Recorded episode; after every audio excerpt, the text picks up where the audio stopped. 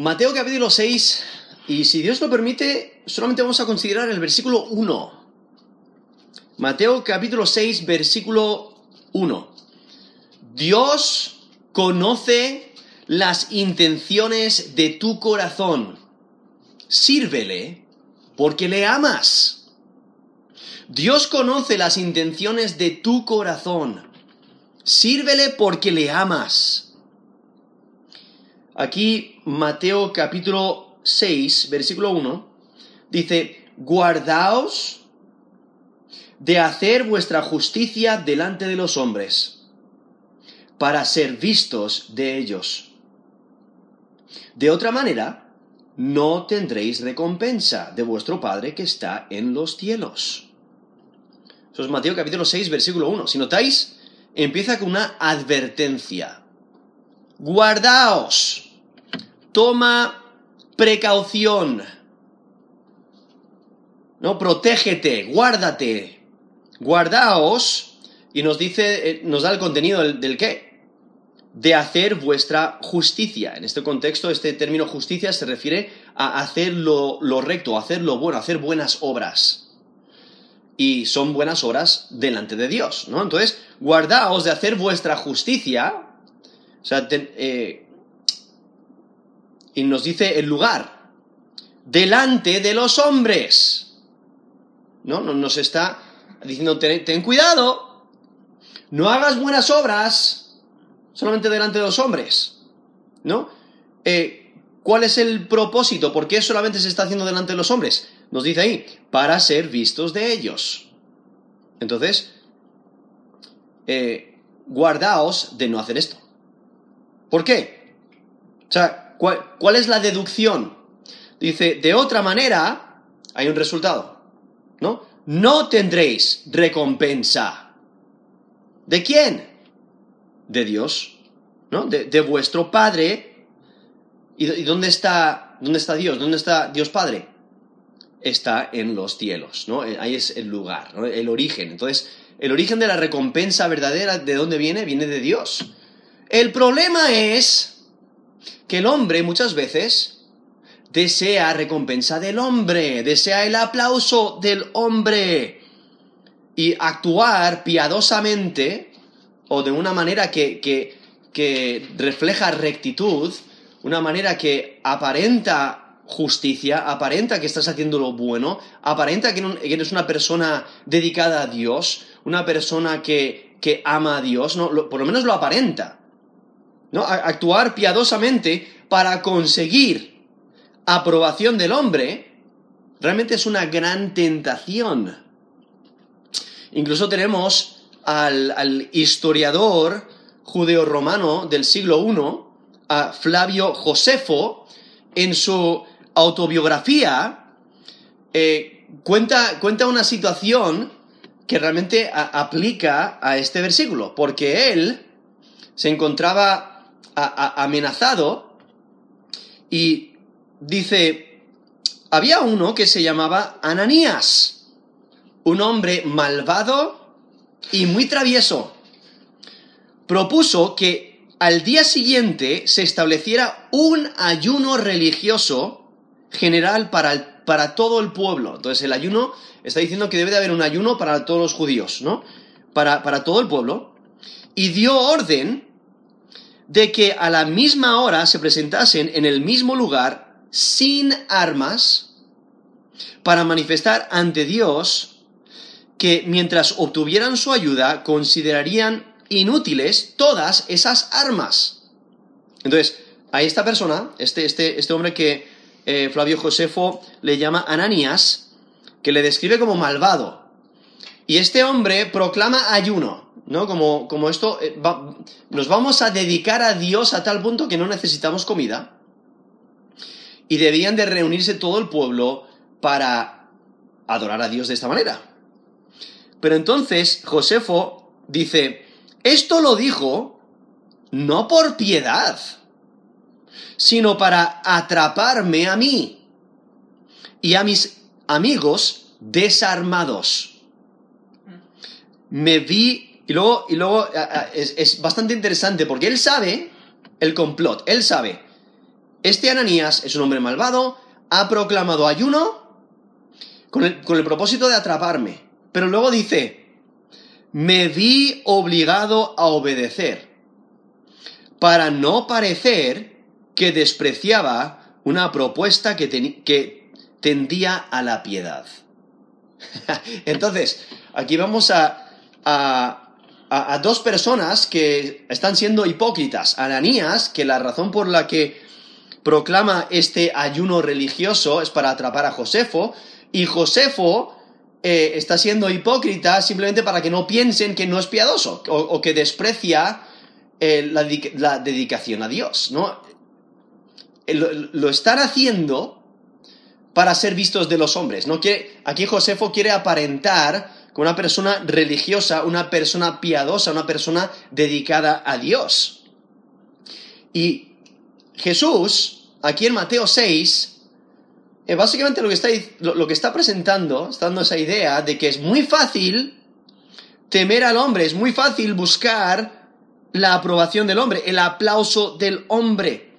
Lo que hay que entender es que Mateo, aquí en Mateo capítulo 5, Jesús ha estado enseñando a sus discípulos que se les requiere una justicia superior. Incluso en, en Mateo 5, versículo 20 dice, porque os digo que si vuestra justicia no fuere mayor que la de los escribas y fariseos, no entraréis en el reino de los cielos. Entonces esa rectitud que debían de tener debía ser mucho mayor que esa, esa rectitud, eh, esas buenas obras que practicaban incluso eh, los fariseos y los escribas, que eran muy estrictos en seguir cumplidamente la ley, pero era solamente por ritual, er, era por cumplir las normas, no era de corazón. Entonces Jesús identifica que, mira, eh, es mucho, va mucho más allá la justicia que, que se requiere para entrar en el reino de los cielos. Porque luego eh, vemos que es por medio de Jesucristo que, que obtenemos esa justicia. Como nos dice 2 Corintios 5, 21, al que no conoció pecado, por nosotros lo hizo pecado, para que nosotros fuésemos hechos justicia de Dios en él. Entonces ahí, por medio de Jesús, quien es perfecto, Él toma nuestro lugar y porque Él toma nuestro lugar eh, eh, muriendo por nosotros, su justicia eh, Dios nos la da a nosotros, que nos apropiamos de ella por la fe. Él toma nuestro pecado sobre sí mismo en la cruz y Él nos da su justicia, su rectitud y por ello podemos tener acceso al reino de Dios. Es por la justicia de Jesucristo, no la nuestra. Por eso Jesús, ahí en Mateo 5, 20, indica que se necesita una justicia mayor. No la, justicia que se, que se obtiene por medio de las buenas obras, no, porque la salvación no es por medio de las buenas obras. Eso es lo que nos indica Efesios 2 del 8 al 9. No por obras para que nadie se gloríe, sino que es por la fe. Incluso en Gálatas,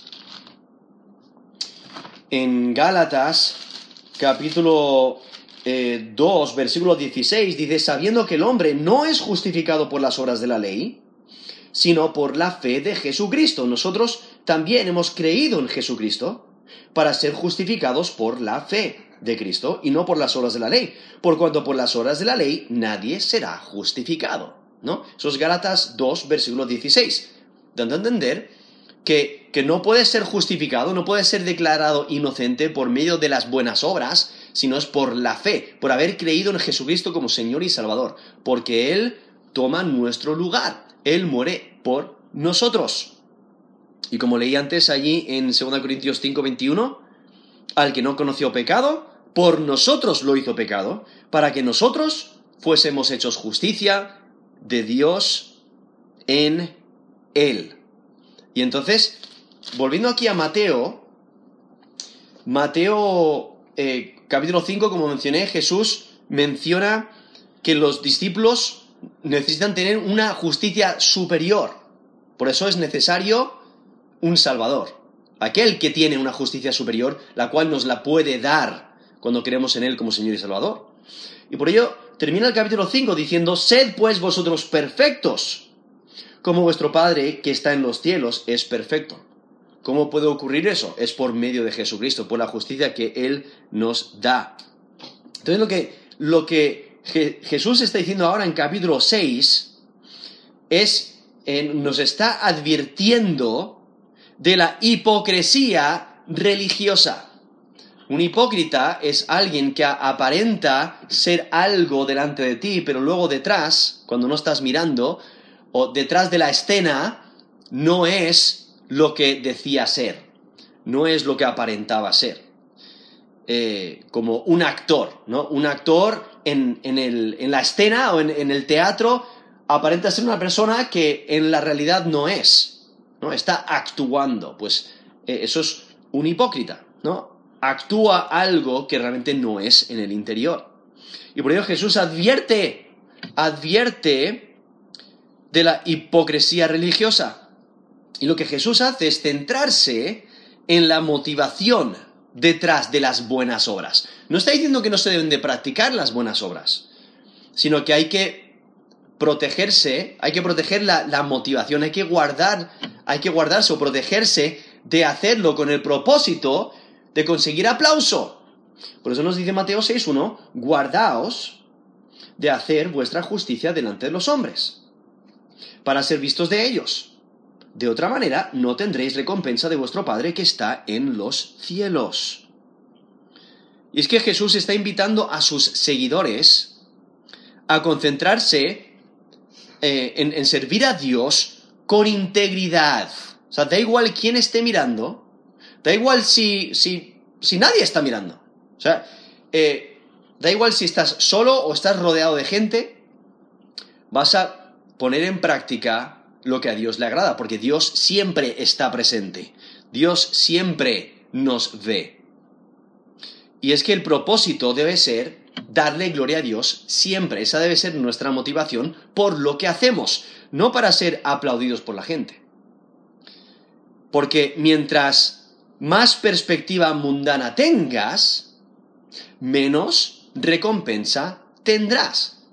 O sea, si vives tu vida para recibir ese aplauso del hombre, pues entonces lo que nos menciona este texto es que no vas a tener recompensa de Dios Padre. Ahora, como menciona aquí, justicia en este contexto tiene que ver con la conducta correcta, al hacer la voluntad de Dios, hacer lo que Dios desea. Y es que Jesús está enfocando en la motivación. ¿Por qué haces lo que haces? La motivación de la rectitud. ¿Por qué haces las buenas obras? ¿Lo haces para ser visto de los hombres o lo haces para agradar a Dios, lo haces por amor a Dios. Porque solo, solo hacer lo recto para recibir aplauso es vano, vacío. O sea, sí, te reconozco, quizás te dan honra en el momento, te aplauden, como un gran músico que, que acaba de dar un concierto, le aplauden en el momento. Ya está, esa es su recompensa. Eh, si, si vives de esa manera, para agradar al hombre, pues vas a recibir esa clase de recompensa, el aplauso del hombre en el momento, pero ya está. Pero si lo haces para agradar a Dios, y, vives tu vida para agradar a Dios, haces buenas horas para agradar a Dios, entonces da igual si el hombre te ve. Quizás el hombre algún día te ve y te aplaude, pero no lo has hecho para el aplauso, sino que lo has hecho para dar gloria a Dios. Y es que el acto no tiene valor si la motivación es incorrecta. Es que la voluntad de Dios no es hacer lo bueno para llamar la atención. No, debemos de hacer lo bueno para Él, por amor a Él. Y es que la buena obra hecha para realzar la reputación del bienhechor deja de ser un acto en servicio a Dios. Si la única razón por la que haces lo bueno es para que para recibir honra del hombre, entonces eh, realmente no, no, estás sirviendo a Dios. Es que la meta nunca debe ser el recibir honra del hombre, sino servir a Dios con todo nuestro corazón. Entonces cuando hagamos buenas obras, y aquí eh, aquí en Mateo 6 menciona tres de ellas, ¿no? Ahí menciona dar limosna, desde el versículo 2 al versículo 4, del versículo 5 al versículo, eh, al versículo 15 menciona la oración, el hablar con Dios, y luego del versículo 16 al 18 menciona el ayuno, entonces el no participar de alimentos porque hay una dedicación total a Dios en ese momento, durante, un periodo. Eh, entonces, aquí solamente menciona tres, puede ser cualquier cosa, cualquier buena, cualquier, cualquier buena obra, pero cualquier buena obra, si lo haces con la motivación incorrecta, eh, no, eh, no sirve para servir a Dios, para honrar a Dios. Y es que la, meta debe ser servir a Dios porque le amamos. Hay que, entender también que no hay contradicción con el texto que encontramos en Mateo 5, versículo 16. Porque Mateo 5, 16 dice, así alumbre vuestra luz delante de los hombres, para que vean vuestras buenas obras y glorifiquen a vuestro Padre que está en los cielos. Entonces ahí menciona la idea de brillar, ¿no? Como, como la luz. Porque justamente en los versículos anteriores, en versículo 14 dice, vosotros sois la luz del mundo. Y entonces dice, eh, básicamente, como, como entendemos, ¿dónde pones una luz? Pues un lugar donde se pueda ver y, y donde nos ayude a poder ver. Entonces, es la misma idea. Nosotros debemos de reflejar la luz y, dar a conocer nuestro, nuestro, nuestra relación con Cristo. Pero aquí la motivación es completamente eh, diferente a la de ser aplaudido por el hombre. ¿Cuál es la motivación? Dar gloria a Dios. Por eso dice, para que vean vuestras buenas obras y glorifiquen a vuestro Padre que está en los cielos. Entonces, en este texto, en el texto ahí de Mateo 5:16, la meta es que los hombres den gloria a Dios. No te glorifiquen a ti por lo que tú haces. No digan, wow, qué buenas obras hace este, eh, esta persona. Sino glorifican a Dios. Y se centra en el carácter y el estilo de la vida del creyente. El creyente vive para Dios, esté donde esté, y por ello, al ser una luz, pues ilumina el mundo oscuro que le rodea. Y entonces las personas ven sus buenas obras y en vez de glorificar al creyente, ¿qué es lo que hacen? Glorificar a Dios. Se maravillan de que el creyente eh, no esté dispuesto a tomar de lo suyo, a, tomar lo que no es suyo, y cuando le dan más cambio en, en un supermercado sin querer, le dan un billete de 50 en vez de uno de 10, pues el cliente dice, espera, perdone, usted se ha equivocado. Y, se quedan maravillados. O, cuando eh, vuelves con el recibo y dices, espérate, eh, me has cobrado menos de lo que me debías de cobrar. ¿No? Eh, se quedan maravillados porque de repente ven un, reflejo de la luz, la luz de Cristo. la honestidad de Cristo, la integridad. Nadie más lo sabía. Pero el creyente se ha mantenido firme y fiel y está reflejando la luz para dar gloria a Dios. O cuando dices la verdad y las personas pueden confiar en ti porque dices la verdad. Y quizás eres la única persona en toda la empresa a, la cual las personas creen lo que dices porque siempre dices la verdad. ¿Y qué es lo que ocurre? Dar gloria a Dios. ¿Por qué? Porque dices la verdad y reflejas a Cristo. Decir la verdad. Es, es el, reflejar el carácter de Cristo. ¿Cómo? Bueno, poniendo en práctica los mandamientos de Dios, siendo bueno, eh, usando tu boca de una manera placentera, edificando con tus palabras en vez de destruir a otros con tus palabras. Entonces, ahí simplemente da unos ejemplos para darnos a entender que debemos de ser luces y reflejar la, gloria de Dios y, reflejar el carácter de Dios para que le glorifiquen a Él, que glorifiquen a Dios por medio de nuestras obras. Pero no las debemos hacer para que las personas nos aplaudan a nosotros.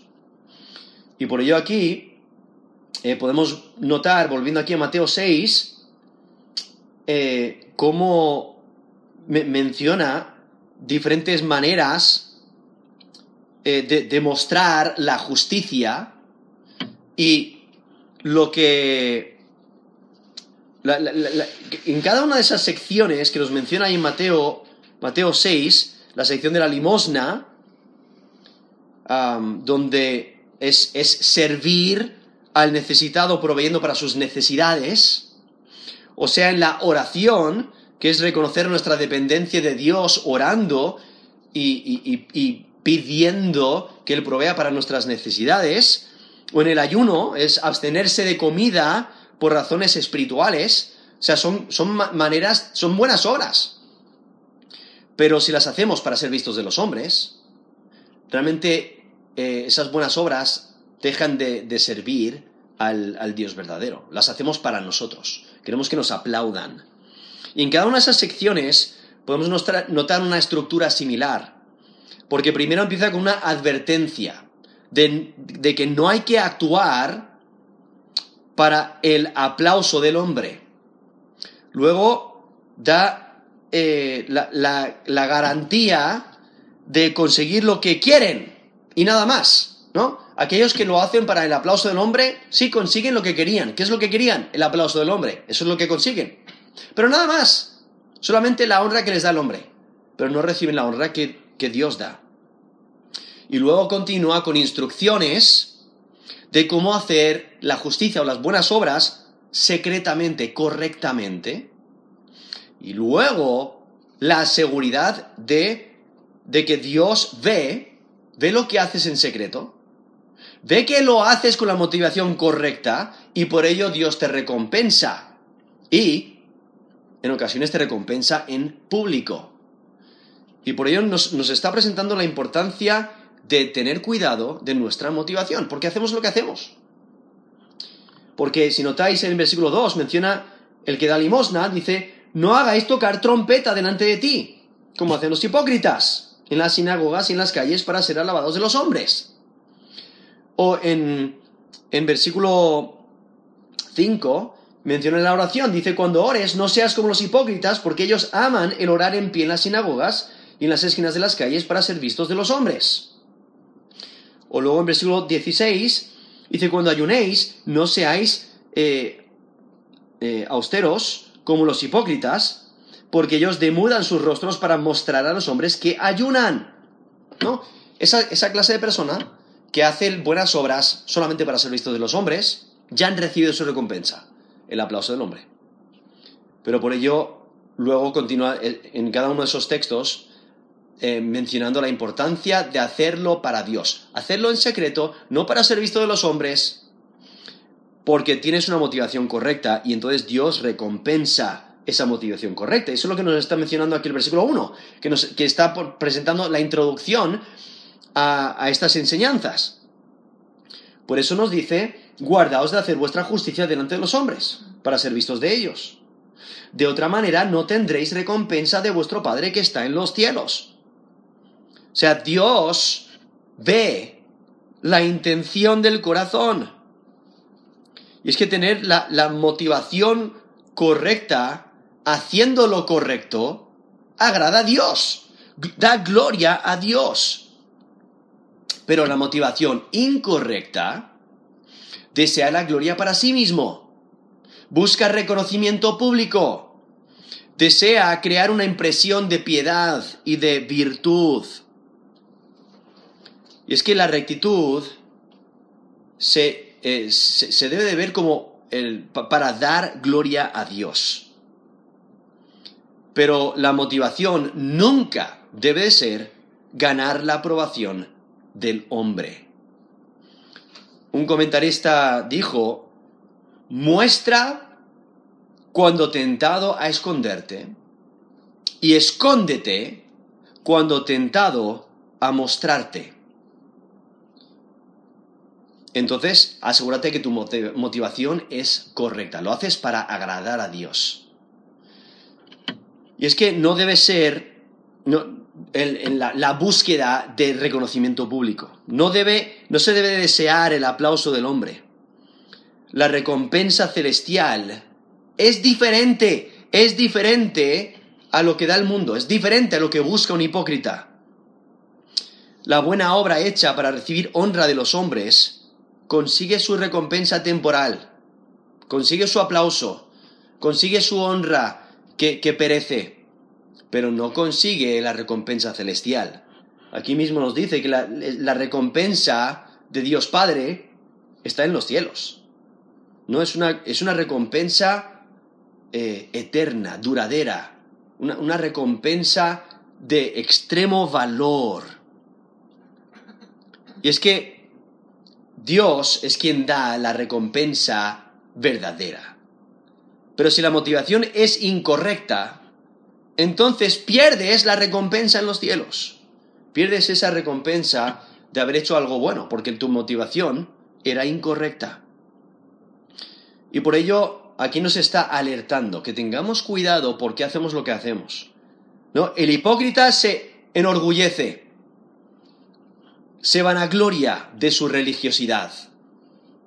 Está constantemente hablando de, de lo que ha hecho oye, he orado tanto tiempo, he, dado tanto dinero a, los pobres o a los necesitados, oye, he, he hecho este sacrificio para Dios, he hecho tantas cosas, tantas buenas obras, etc. ¿No? Constantemente se está enorgulleciendo, ¿por qué? Desea el aplauso del hombre.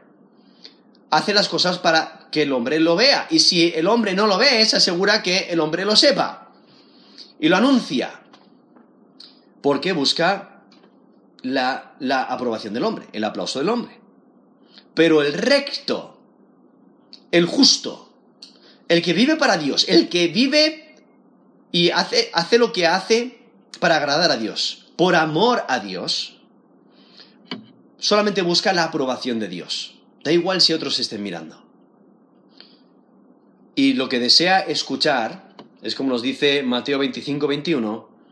Dice, su Señor le dijo, bien, buen siervo y fiel, sobre poco has sido fiel, sobre mucho te pondré. Entra en el gozo de tu Señor. Eso es Mateo 25, versículo 21, donde está dando la parábola de los talentos. Y entonces aquellos que han sido fieles en lo poco, eh, vemos, la, vemos que reciben esta bienaventuranza, este bien, ¿no? Dice, bien, buen siervo y fiel. Sobre poco has sido fiel, sobre mucho te pondré, entra en el gozo de tu Señor. Eso es Mateo 25, versículo 21. ¿no? Eso es lo que debemos de desear. Vivir para agradar a Dios. Servirle porque le amamos. Entonces lo que resalta este texto aquí en Mateo 6, y en versículo 1 en especial, es que es posible hacer muchas buenas obras que realmente no tienen valor para la eternidad. Y no tienen valor eh, por la eternidad porque se han hecho con la motivación incorrecta. Y es que por ello debemos de evaluar nuestra motivación evaluar por qué hacemos lo que hacemos y la manera en la que lo hacemos. Y es que solo debemos hacer las cosas para Dios, para agradarle, para nuestro Señor. Solo debemos de buscar la aprobación de Dios. Entonces no, no debemos de, de intentar incluso justificar nuestros deseos de impresionar a otros como si fuera eh, ser luz. Eh, debemos de vivir como Cristo quiere que vivamos. Y esto realmente aplica a todo acto de justicia, a toda buena obra, todo lo bueno que podamos hacer. Sea que ayudemos a, una persona que, que se le ha caído la compra en el suelo.